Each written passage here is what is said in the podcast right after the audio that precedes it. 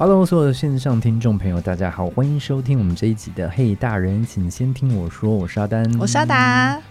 这一集的节目呢，我们开始从上一集的这个“我最勇敢的决定”，嗯，我们又开始慢慢的去讨论到很多大家在呃人生上面的一些规划跟职业上面的一个选择哦。嗯，那其实今天很有趣哦，就是我们过去其实也发现到说，哎，永续好这样子的一个议题，嗯。然后等，大家刚刚讲到说，就是现在也是越来越越多人，这个年轻人、青年世代，他们在求职的时候，其实都会特别去关注，说我想要找的这个工作，他的公司有没有永续，有没有在做永续，或者是说他有没有一个很清楚的愿景，是让这个公司它可以永续经营下去的，而不是完全就是纯。商业的行为，或者是我单纯只是做一些商品的买卖这样子，嗯，对。那这个东西其实我觉得蛮有趣的，就是当大家有这样子的一个意识，或者是对于这个东西它有一些憧憬跟想象的时候，那能不能变成这样子的一个把永续这件事情当做是我的一个工作？嗯，我觉得从之前小珍执行长在分享的时候，我们就已经看到了一些方向，嗯，但是真正在做这个工作，它到底是一个什么样子？阿达，你觉得？我觉得要从事永续相关的工作，在目前来说，呃，以这个求职人数或者是已经在职人数，真的比例算非常少。嗯，更遑论说已经有差不多五到十年工作经验的永续工作者，那又更少。所以我觉得，对于很多年轻人来说，呃，对于这个职位是想象多于了解，就是有很多哦，我觉得做这份工作是不是就应该是写 reporting 写报告，还是说要回馈社会，还是要怎么样？所以我觉得想象多于真实的了解。嗯，所以其实你看，我们当讲过去的永续，然后我们在之前那个呃永续的那一集的时候，小生执行长来分享的时候，我们在讲 ESG 这个东西。就变成说，很多人听到就会觉得，诶，它是不是一定跟数字有关？对，或者是跟报告有关。对我今天如果不会写报告，然后我也看不懂这些数字，我不会算碳足迹怎么办？对我不会算这些什么碳足迹啊、温室气体排放量啊这种东西。如果我我不懂的话，那我有没有办法？我是不是就没办法做永续这个工作？或者他们也很想知道，说我很想做永续，但是到底？该具备什么样的特质？嗯，呃，具备什么样专业的知识，还是说，呃，需要考什么证照？很多人其实是不得其门而入，然后在好像是在一个非常未知的领域里面去摸索。嗯，所以其实我觉得我们今天透过这一集，想要跟大家分享的是，永续这个工作呢，它不是那么遥不可及。没错。那其实我觉得大家也不一定要把它想的真的很困难，这样。嗯。所以今天我们其实。呃，邀请到一位永续界的专家哦。对，这位永续界的专家，他就真真实实的他在从事这样的一个工作非常多年。然后从他可能呃大学的时候，然后到毕业，他身兼非常非常多的角色。嗯，这位来宾，我其实在将近十年前就认识他了。我对他第一印象就是哇。怎么会对永续或者对社会工作，或者是对这个所谓的企业社会责任这么热情的一个年轻人，对他非常的印象深刻。那十年之后，我们还在同一个领域，那一样还是好朋友，所以今天很开心能够邀请他来。对，而且我觉得这是很难得的一件事情，就是当初他有这样子的一个热情跟愿景投入到这个领域，然后你看经历过了十年，他都还是在这个这一条路上面，对，很不容易耶。对，我觉得。这件事情要做到其实蛮困难的。那当然就是我们今天的沙发客呢，很开心邀请到现在目前他是在 KPMG，就是大家都知道是非常大的四大四大的会计师事务所里面担任永续发展顾问协理的 Jeff。那 Jeff 就在我们录音间的现场，那请 Jeff 跟所有听众朋友打声招呼。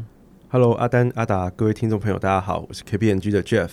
哎，那 Jeff 可不可以简单的跟听众朋友做一下自我介绍？是是，大家好，我是 Jeff。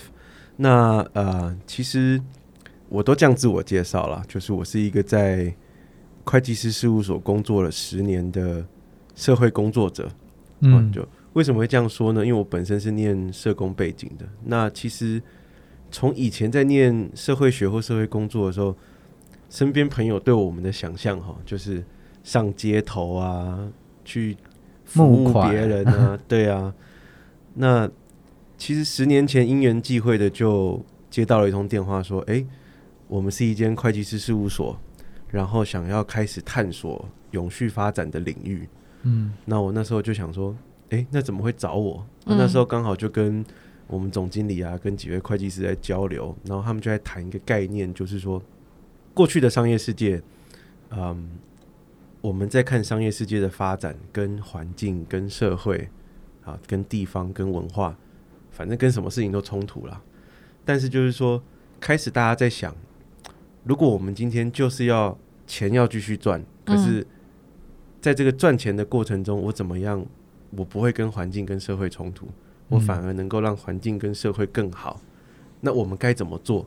所以就十年前就想要成立一个这样子的团队来思考。你说 KPG 里面，对，那我那时候听完之后想说，哇哦，在一个这么。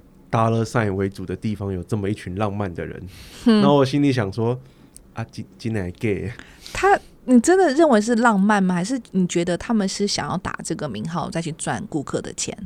我觉得是浪漫，说实在，就他们是真心诚意想做这件事情。是 OK，是。黄黄总吗？对，就是我的我的黄正老板兼人生导师。哦，黄振中是永续界的。啊，神级般的人物。的前辈，对，神级前辈，所有做永续的都知道黄老师，黄老师，黄振中老师，嗯，所以那个时候就有这样子的一个想象，之后就想说，好啊，就来参与这个过程。那所以其实在这十年的过程当中，我可以大概分为两个主轴哈。第一个就是说，现在我们讲 ESG 啦，以前讲 CSR，对，但我都把它统称它是一个转型的压力，哈，就是说。呃，过往我们的商业世界就只看赚钱赔钱。你是说俗称 P N L 嘛？对不对？就是财报的，是是的亏损或者是有盈余这样子。那为什么说这个是一个转型的压力呢？因为现在你不只要看财务的资讯，你要看非财务的表现。嗯，所以呃，这就是大家现在一直在讲的嘛啊，永续报告书啊，相关的公开资讯。但其实，在这个转型的过程中，我们要探究的是什么？两个报告书一拿起来，为什么你的员工人数在下降？虽然你公司在赚钱，对，那 something went wrong，或者说 something happened。嗯，所以其实我们在说这个转型压力是企业界现在正在面临的是，那我要把这些东西能够给出一个交代。嗯，好，所以他要给大家一个证明，说，哎，我不是。钱赚得多，可是这个世界越糟的公司，嗯，好，所以我们有一大部分的工作就在陪伴我们所谓的 mainstream 主流的公司在怎么样用这种精神在做它内部的管理。可是另外一个我觉得比较让人家 excited 的就是我们刚刚在讲的，那前面在做的这些转型都是商业不要制造问题，嗯，啊，因为我要管理好环境，管理好社会，但是商业要怎么样能够解决问题，这就是我们。另外一个工作的重点就在讲 SDGs 的创新。等一下，SDGs 是联合国的永续发展目标。哦，对，总共有十七个目标，十七个目标是一个一个列给你。Sustainability Development Goals 嘛？对对。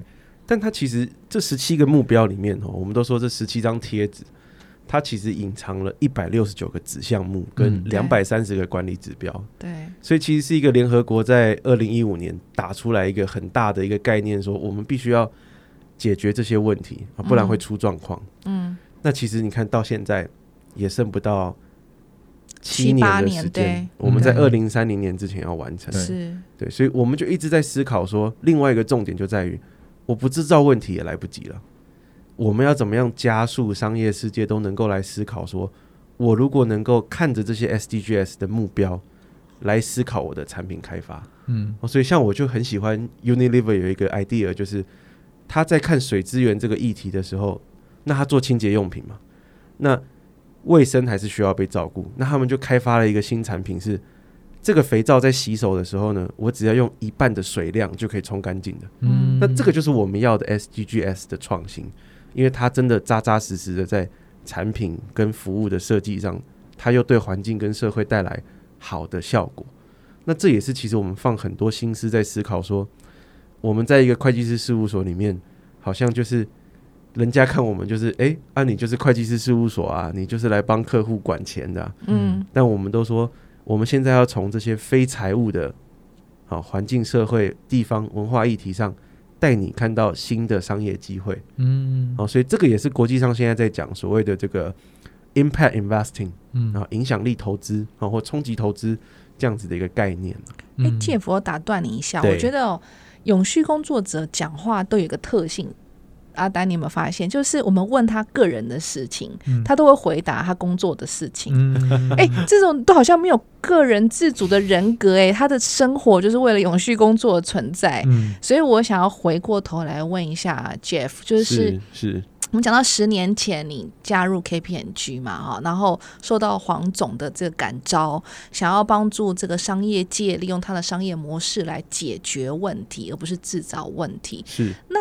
你自己觉得这就是你喜欢做的工作吗？你你当初的这个 觉醒是什么？说哦，原来我的所学可以被贡献，还是说你慢慢一步一步去理解，说其实永续工作是一个什么样的状态？你自己本身的啊心路历程是什么？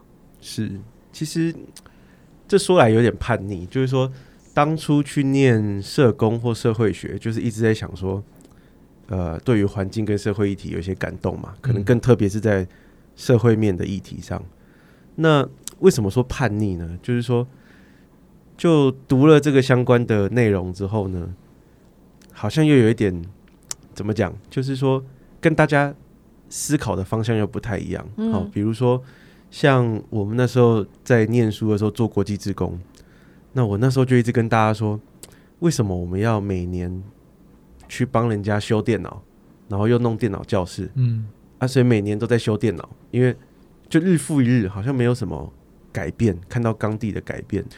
我们以呃尼泊尔的达丁有一个育幼院为中心，找了将近四十个八年级的小朋友，嗯，那我们为期两个礼拜的时间，教他们说，哎，从服务的概念是什么，就跟他们说。你如果想要学电脑，好，as a future leader，你要先学会怎么服务你的 community。嗯，你在这个服务的过程中，因为你要有更多的技能，所以你需要学电脑。嗯，所以我我印象很深刻。我们那时候设计课程的时候呢，我们就逼大家，我们就写了一份，印了一个文件出来，比赛就是 hand copy，谁最快就给他糖果。嗯，可是你跟他说，你再快，我叫你三分钟内写一百张，你写得出来吗？你写不出来。啊，你 typing，然后按一下，然后就我们就让他看那个影印机在那跑，嗯然后就哇，那我们两个礼拜课上完之后呢，我们就 interview，然后筛选掉一半的学生，就让他回家了。剩下这一半的学生呢，花三天的时间筹办了给小学三年级的小朋友两天的电脑课程的营队。嗯，那我在那个时候就看到一个画面，是你虽然都听不懂他们在讲什么，他们就讲尼泊尔文嘛。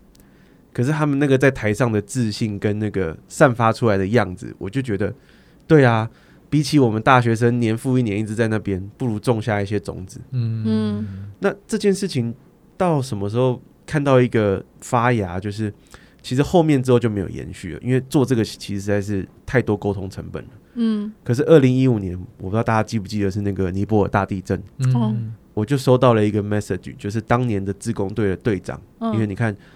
二零一二年八年级，二零一五年都已经要念大学了。他就说：“因为我那时候有个尼泊尔名叫 Jivan，然后他就说 Teacher Jivan，哦，我们全部的人二十个人都回到家乡，哦，帮忙。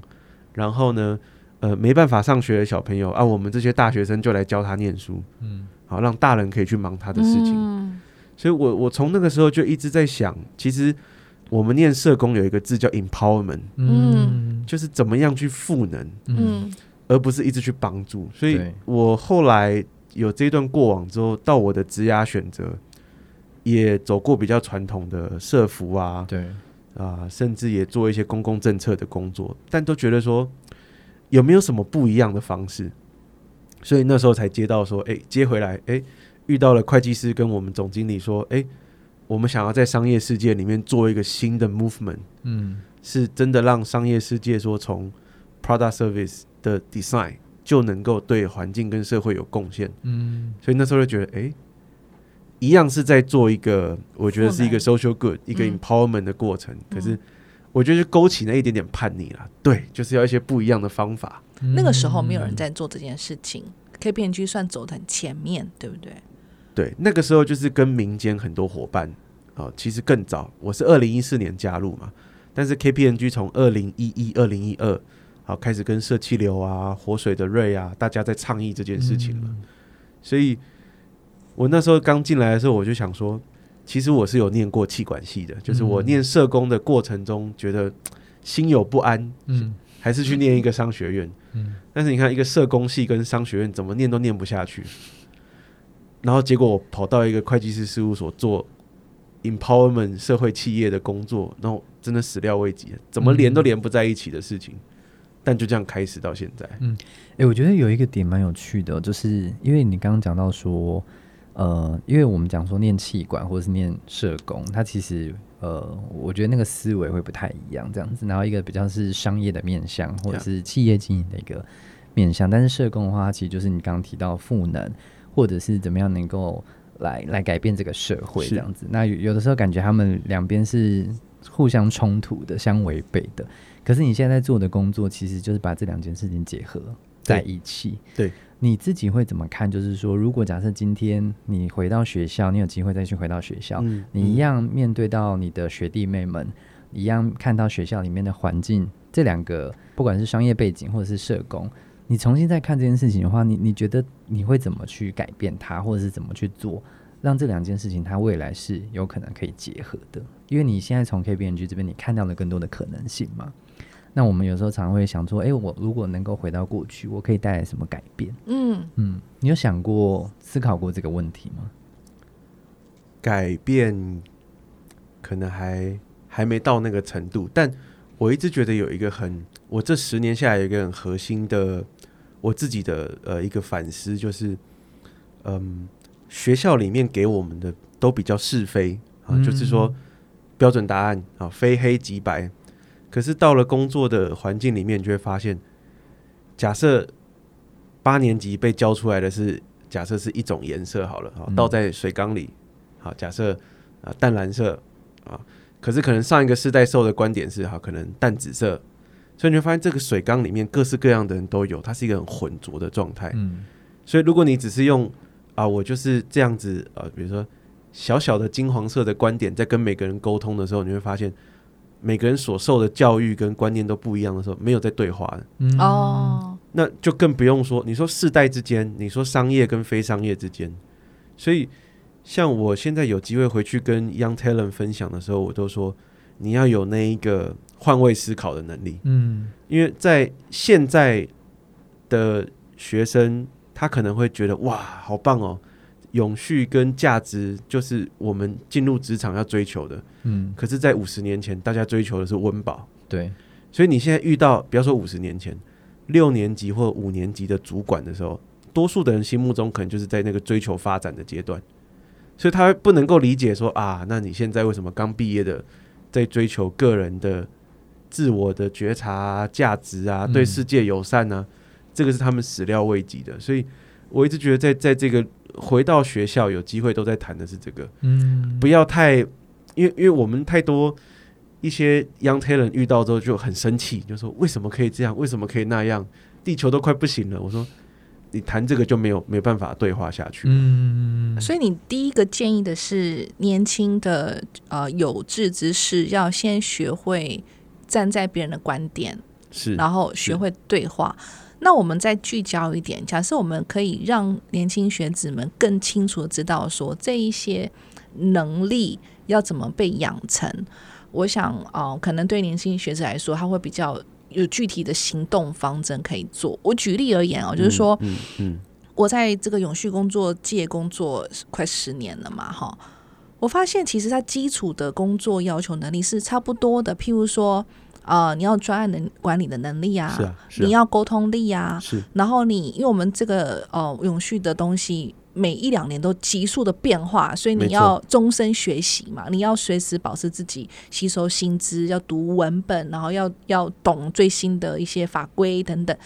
所以话说回来，你会对年轻学子说：假设我今天真的想往这一条领域走，我要具备什么 hard core，什么可以被叫出来的能力，然后怎么做到？我我觉得应该是说，因为像我自己不是 B school 出身的嘛，所以我都会跟大家说，像我补最多的就是我刚进会计师事务所的时候，所有人在跟你讲话的时候都觉得你是念会计的。OK，所以我我那时候就有一个很大的 culture shock 嘛，就是哇，我完全听不懂。那我我后来就心态上就把它当成是一个 business language，或者它就是一个语言。呃，我都会跟 young talent 说，如果现在驱动这整个世界运转的就是 business 或 capital，那这个会是一个非常你念什么都一样，这就是一个基本功。OK，对，所以我们不喜欢只看 PNL，可是我们要了解 PNL 对一个组织或对于它对于公司在运作的时候，那个思考会会前置多少。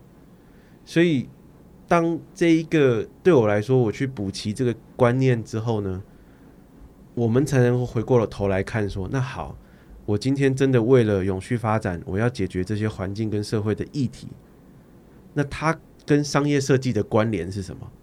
才能够开始去琢磨。嗯，哦，不然我们会听到很多在一些工作坊啊，现在很多活动嘛，都在讲啊社会创新的讨论啊。可是，一问到说，那你觉得这个方案怎么活？那大家觉得，哎、嗯，呃，嗯，那就又少那一位。所以也不是说只只有 purpose 啊，但是 business 也是要兼具。所以我说，我觉得第一个很核心的技能是，如果不是 non biz 的背景的人，那 business 的 language 一定要有。就是说，譬如说念气管啊，或者是念会计啊，或者是念什么沟通啊，嗯，管理啊，管理管理我我觉得如果要 pick up 一个的话，就是成本的观念、财务的观念，嗯。这个是最重要的。哦、OK OK，对。嗯。因为我们所有的东西都围绕在这件事情的基础上，好，嗯包含现在在讲永续报告书，以前报告书是什么？都是静态的。好，你过去这一年，好，你在 non finance 的 indicator 上，你告诉我你的 performance，你告诉我你怎么去 manage。现在不是，现在大家要动态的想象。如果自然资源就是持续匮乏，那你的财务状况会怎么样？嗯所以你说，哎、那做永续为什么要连到财务？因为这个是让大家有一种一语惊醒梦中人，有没有？嗯就商业世界觉得，哎、这跟钱原来有关哦、嗯那大家才会开始想，哎、那我该怎么样去应对？那可是很多 young talent 就会说，这讲起来不是很灰心丧志吗？我说，但它有效，嗯所以我们在永续里面，呃，如果我们心存永续发展哈，那只要能够去 shaping stakeholder 的行动的方法，我们都在尝试。嗯，所以你刚刚讲到成本概念啦、那嗯丹丹哥哥，你觉得你还有什么疑问？就是说，大学生或者说我们的 young talent，甚至可能工作一两年，他想要嗯转职到、呃我们这个部门，就是永续相关的领域，他还可以多学什么？嗯，我觉得我蛮同意 Jeff 刚刚提到说，就是要成本的观念在，因为其实不管我们在讲说现在发生的呃气候的变迁、气候的危机，或者是说未来的比如说全球的人口数，它是不是在逐年变少，或者什么，这个其实我觉得对于整个 business 的营运上面来说，它的 impact 其实是很大的。呀、对，但是多半的企业经营者他们看的是数字，嗯，对啊，所以其实我觉得，当你今天如果把这两件事情它能够呃能够把它串起来的话，我觉得大家有一个呃共同沟通的语言，比较好能够推动这件事情。那假设一些 young talent 他数学很差怎么办？像我数学就很差，或者是说他就。哎，他可能就觉得说，我对 reporting 就是没兴趣啊。我知嗯道嗯暖化很很严重，哎，我知道有很多 TCFD、TNFD、TIFD 有很多报告的准则在那个地方，协助企业去思考未来的冲击在哪边。但我对这一些都没有兴趣，我就是想要帮助呃企业回馈社会。嗯那这这个相当程度问问题又回馈到你刚刚说你是学社会工作者嘛？那你自己对这样子的年轻人有这种想法，你会有什么建议？应该是这样说，就是秉持好心跟初衷，我们都很鼓励啦。嗯可是我会像这样子的，我都会说，那你还没有看清楚现实层面。嗯就是说，顺便讲回来，比如说他是 B School 出身好了，我们现在都会鼓励他去了解外界环境的变化。什么意思呢？我举个例子，嗯，像我们在讲少子化、对超高龄化啊这种人口议题，直接会连接到啊，就是缺工。对。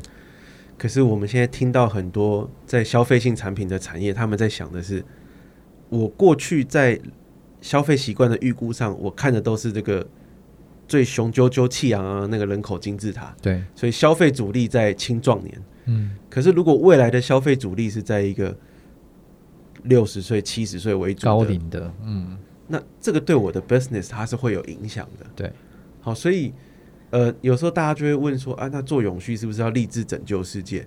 我有时候会说，也先不要到那么严肃，你先回过头来问你自己一个：如果你作为一个 b i s school 的学生，你有没有 sense 到这些外在的经营环境的变化？嗯，先不要说它会影响到我们的生存，好，光它跟商业上的连接，你有没有想象？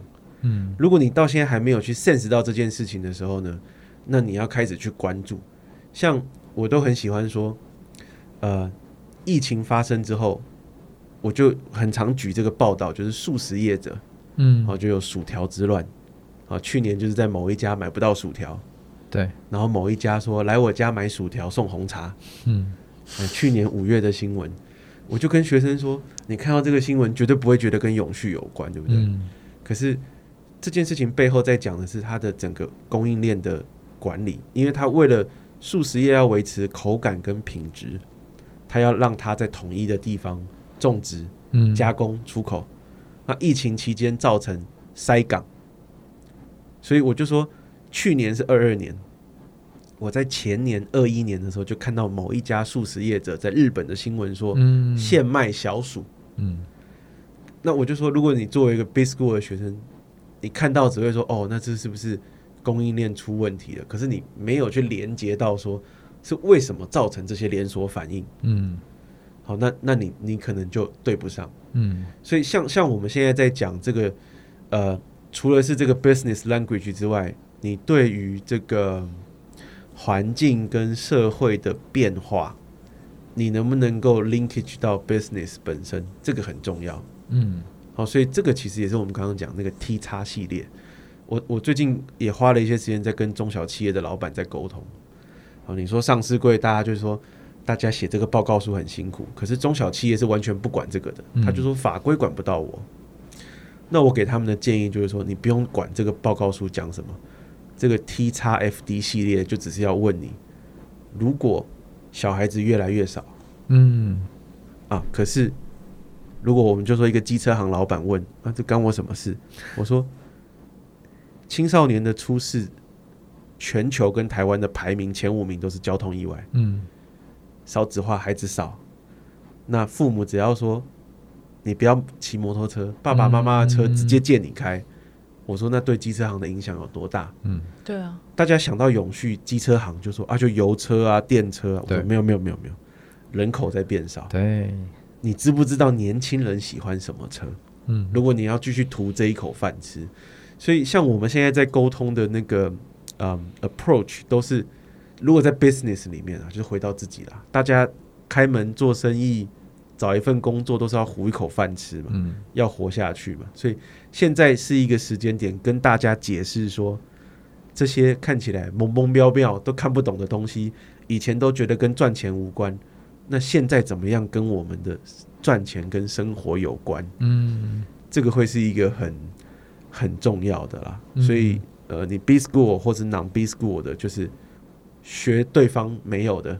嗯所以像我们自己以前念社工，就是很多这种被同学讲说天马行空的事情，在那边嗯讨论，好像在讨论国家大事。哎啊，现在工作的时候都用上了，嗯，大概就是这种感觉。嗯，我觉得你刚提到那个阿达提到说，就是呃，到底假设如果我今天就是没有想要看这些数字，嗯，那我该怎么做？嗯。其实 Jeff 的价值就在这边，KPMG 的角色就在这边，对。因为，他们他们最擅长就是了解企业经营当中，就是会看到这些 finance 的 report，然后看到这些数字，但这个但他们同时又多了一个 plus 的一个东西，是他能够把这些东西转换成，呃，他有可能会对整个 social 或者是整个环境带来的 impact 是什么，所以从当中去找到一些商业的机会，嗯，那这个商业机会，它其实是可以永续，呃，帮助这家公司它能够永续经营、永续发展的。嗯，对啊，嗯那那我其实我觉得 Jeff 现在在做的工作在这个面向来看，我觉得是非常有价值而且很有意义的。对啊，所以我觉得 KPMG 蛮厉害，就是走在很前面，嗯，去看到这个趋势。而且，呃，过去我这边就是蛮好奇的，就是说 Jeff，因为你们过去其实呃一定服务过非常多的客户，是对。然后，那我觉得那个不管是中小企业还是大型的企业，其实就是跨领域啊，然后跨产业的非常多。那你在接触到这么多的企业的时候，你你到底该怎么样去呃说服他们嘛？是叫说服嘛？或者说？呃，到底你该怎么样，在这些不同的企业当中，每个产业不同的产业，它在做永续上面，它的做法有没有哪里不一样？嗯嗯嗯，对。那跨领域好，或大家的做法上面，到底我我该怎么去决定说我的公司跟我的产业，我应该要 focus 在哪一块？这个东西，通常你会你们会怎么去建议？我我都开玩笑哈，我说其实这个过程哈，就很像道德魔人上身。什么意思呢？其实我们在看哈，呃，各个产业有各个产业的议题，但是通则是什么呢？就是从你产业的重大性出发。嗯，那大家重大性是什么意思？我要帮那个对对听众听众问一下，重大性议题哈，就是说大白话好了，好好，呃，也就是说你的商业行为会在哪里特别容易制造环境跟社会问题？嗯，假设我们以拟人化来说好了。或者可以再做一些比拟嘛？就是生活上的坏习惯了哦。比如说，妈妈叫你不要熬夜，你就拼命爱熬夜。嗯啊，傲笑脸现在没事嘛？啊，过了三十年之后发现哦，肝也不行了，眼睛也不行了。对。那我们就会说，比如说，我们说食品产业，对，永续报告书其实要看的是，比如说，我们知道食品它加工贩售以这个赖以为生嘛，在赚钱。那他会不会在哪里疏于管理，不小心制造出了，比如说吃坏肚子的东西？哦，这就叫重大性。对，哦，那当然，它它可以很复杂，就是说谁来决定这个重大性？所以为什么利害关系人这么重要？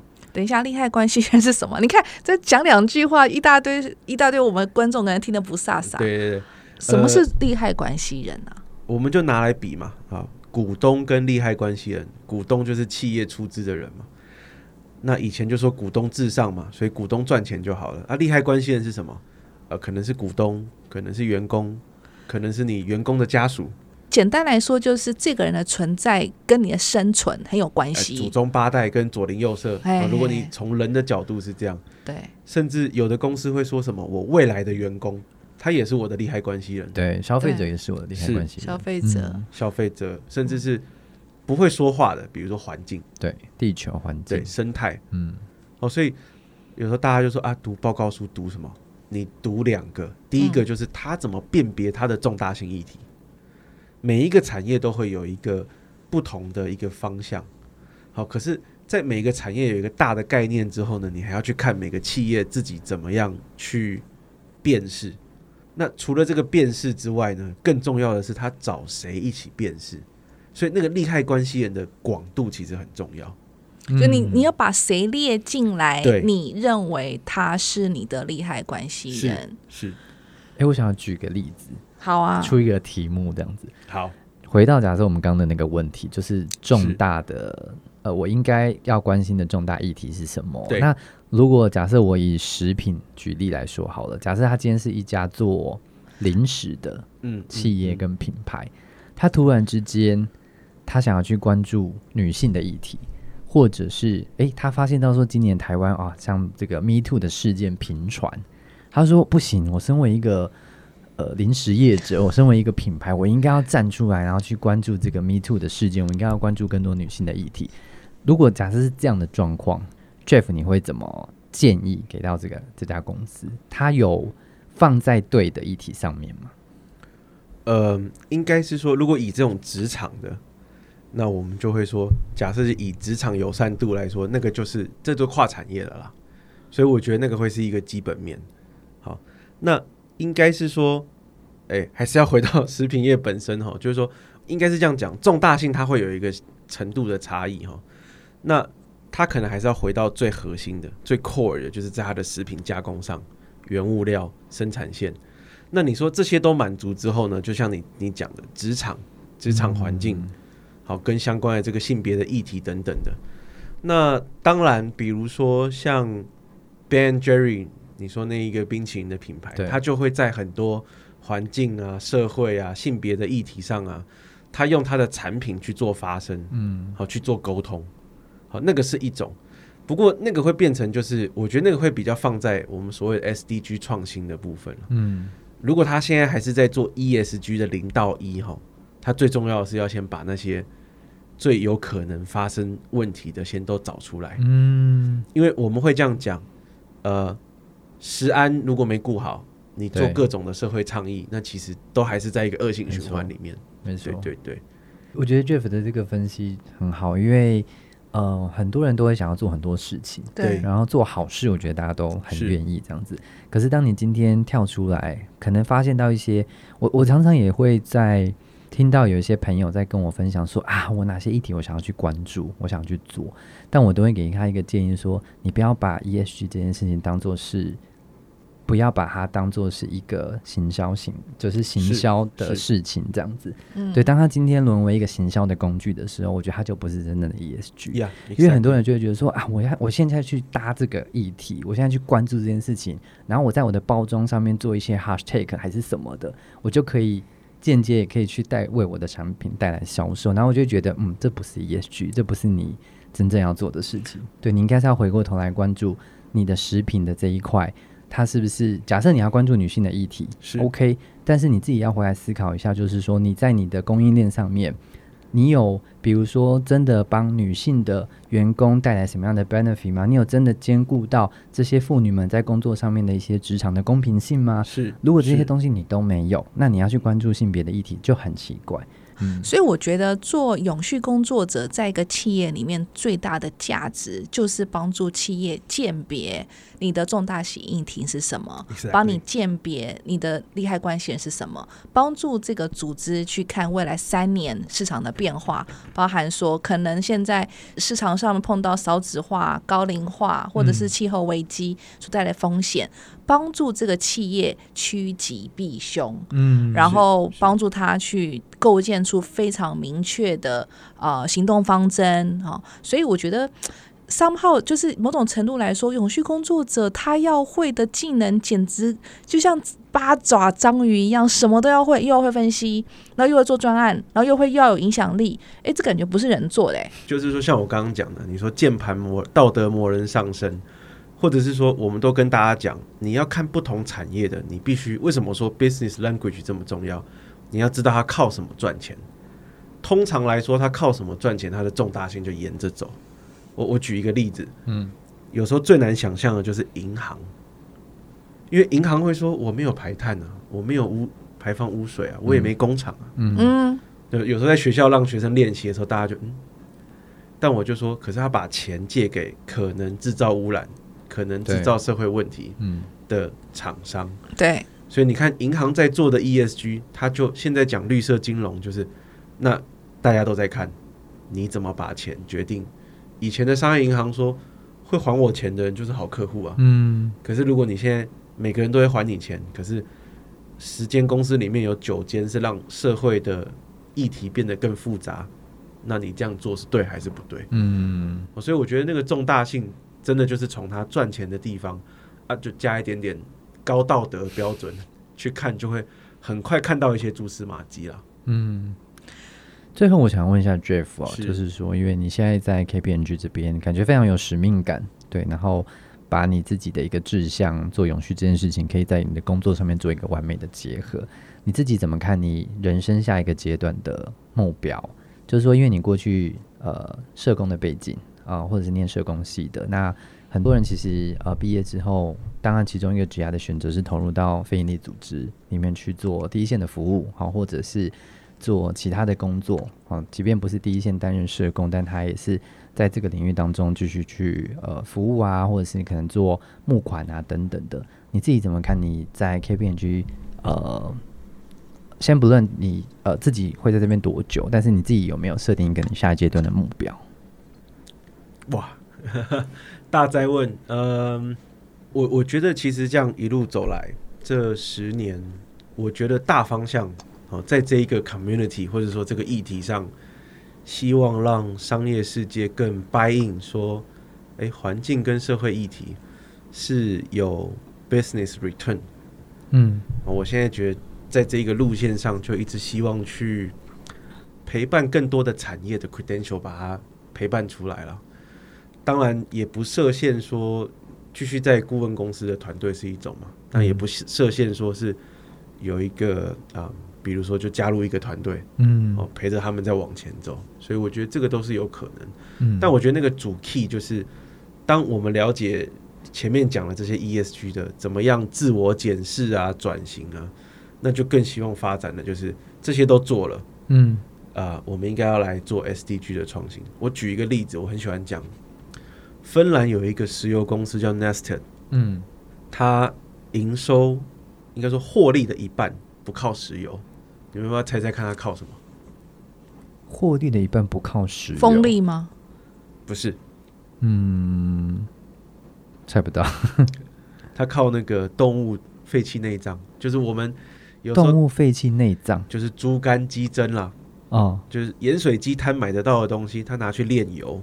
哦，炼出来的油用在船舶、飞机、好汽车、摩托车。Biogas 就是生殖生殖燃油，它它的特色一来是百分百可再生材料嘛，再来就是对可再生，因为这些猪啊鸡啊很快就再生出来了。第二件事情是你不管开宾士还是开 Toyota 还是开骑小绵羊，嗯，台湾如果买得到加下去就走了，嗯，更重要的是什么？每一公升它这样子的油品跟一般市售汽油的 GHG 的排放量是一折。哦，只有十 percent，对，所以它 ninety percent off。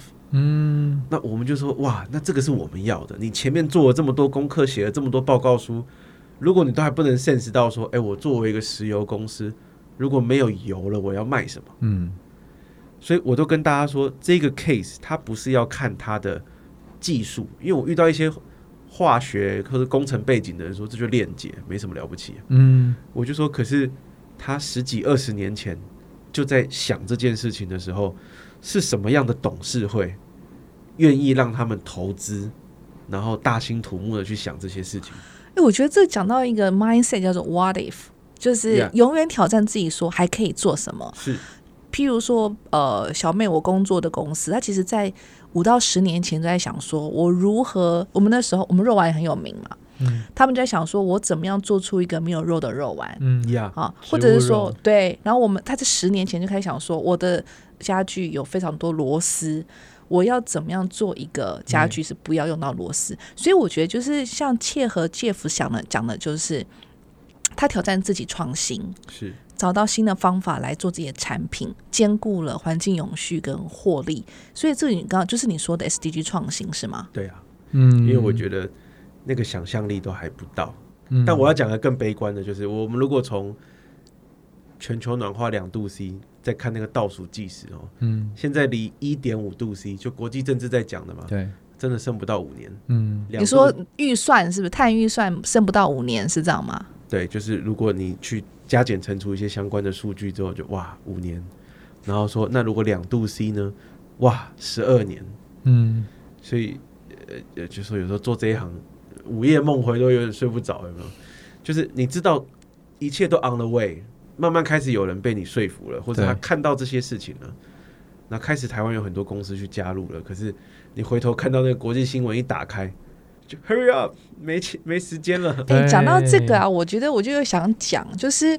我最近在听很多那个 podcast 嘛，BBC 啊，或者是嗯等国际他们讲气候的，有人在检讨 IPCC，就是说你不要一天到晚吓大家，你一下子吓着吓，大家都悲观论者说。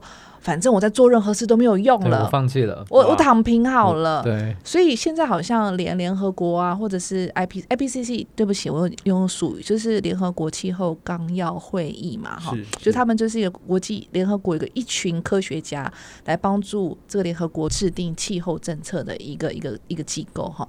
他们其实现在就开始会在倡议，就是说很危机，很危机，很危机，但是我们还有机会。嗯。对啊，其实国际上有一份报告书，呃，蛮早的，大概二零一七年，因为现在在讲 SDG，大家都说达不到啊，达不到啊，没时间啦。其实二零一七年就有一本报告书就在讲，如果从 business return 的方式来想象，SDGs 如果都被解决的话，大概会有十二兆美金的的英 return。语，OK，然后亚洲就占了五兆，嗯，所以其实就像刚阿达来讲的，就是说，真的也有一些社群开始讲了，你一直跟人家讲海啸来了吼。讲到最后也没有用了，对啊，你不如来讲说我们上岸去淘金，嗯，所以其实你看，这也是为什么我们现在开始把 SDG 创新这个角度的时候，都是从投资机会，对，从 business inside，就反而哎，为什么一群做永续的开始跟人家说赚钱赚钱赚钱？嗯，因为我觉得回到我们刚刚前面在讲，为什么一开始在讲说那个沟通很重要，因为每一个 stakeholder 他自己就会有自己的一个惯性，嗯。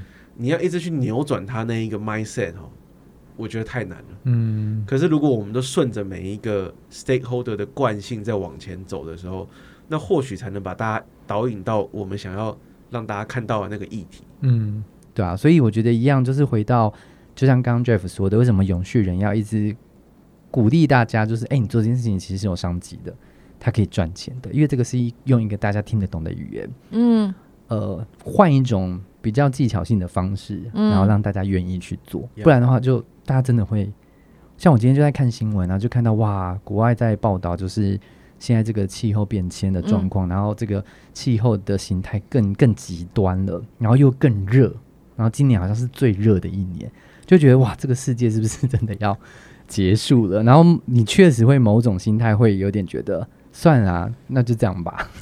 躺平了，对对对对对，就是说哇，反正剩几年，那我再来狂欢一下好了。对，我把钱花光，我把我的碳花光，我每天吃牛肉。对啊，开冷气十九度，我看到那个 Jeff 在皱眉头，说不出话来了，说不出话来。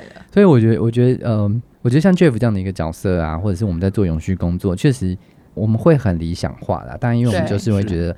我们我们心中永远都会有一个有一个信念在那边，就觉得嗯，应该世界可以变得更好这样子。那只是什么时候开始开始变，开始转变这样子，对吧？我觉得今天就是很蛮蛮谢谢 Jeff 来到我们的节目当中，跟我们来做这个分享哦。那我觉得他从他的观点，我们其实更看到商业的世界怎么样能够更永续有所结合。那包含 Jeff 他自己过去他读的是社工，嗯，但他。呃，也把社工所学习到这些专业的知识，他能够在一个会计师事务所这么大的会计师事务所能够有所发挥。嗯，其实我觉得也给青年时代应该蛮呃蛮好的一个一个愿景跟方向。其实不管你你你大学学什么，或者是你过去的专业是什么。他在每一个领域，他都有可能，你可以为这个世界做一点什么事情。对呀，我们现场调查一下，阿戴，你大学是学什么？我大学学广告，广告传播的。哦，那 Jeff 是社会工作，我大学是学政治的。对。然后小珍，小小珍就是家乐福执行长，他他是法文的。你看，没有一个人真的永续的，对啊。但我们却各自在这个领域当中，用自己过去所学到的东西去去在这个领域当中有所贡献，是对啊。所以，我我觉得未来青年时代真的在工作上面的选择，如果你真的对永续很有兴趣，你你你不用一定真的要说好，我要一定要拿到考到什么证照。对啊，对啊。其实证照你随时要考都考得到啦，因为现在线上学习资源很多嘛。对，对啊。我觉得还是你刚刚说专业级，就是很哈扣的。懂成本的语言，嗯，懂沟通，嗯，懂得去剖析说现在的市场的样貌，懂得去做重大性的辨别。最重要的是要一个呃，将近于盲目的乐观主义，相信这个世界还有救，这样子。将近于盲目，哎，你这个说的蛮好的，你这结论下的蛮好的。天哪，又有一点悲观，又有一点乐观，是不是？对，有点浪漫，都有点悲观。对，好。我我觉得我们还是要给听众一些希望了。好了好了好了好了。对，未来我觉得大家在呃工作的选择上面的话，其实如同刚刚 Jeff 跟大家讲到的，就是呃，我觉得你自己设定好自己的目标，然后你真的要投入到永续这个工作的话，其实大家不用觉得它门槛非常高。对你自己所学的东西的专业，我相信一定在各个领域都有机会可以发挥。对，没错。那今天谢谢 Jeff 来到我们的节目，然后跟我们分享这么多，然后我们也。呃，听到了 Jeff 他自己很远大的一个梦想，跟他下一个阶段的目标。嗯，那我相信对于很多在线上收听的听众朋友，尤其是青年时代的，呃，希望能够借由今天的节目带给大家一些不同的启发。陆陆续续，我们也会再邀请更多永续工作者或者是永续的品牌来跟我们分享，对不对？对对，让我们呃做永续这件事情，它不会是一条寂寞跟孤单的路，因为现在有非常多人在这条路上。跟着一起走下去，那你只要确定你走在一条对的路上，那我相信大家都一定会有所学习跟有所成长。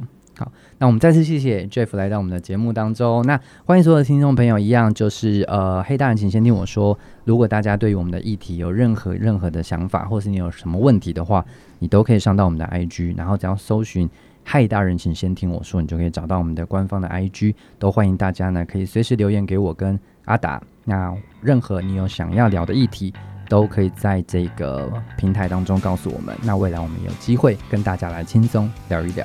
那再次谢谢 Jeff，然后谢谢所有听众。那我们今天的节目就到这边，跟大家说拜拜喽，拜拜，拜拜。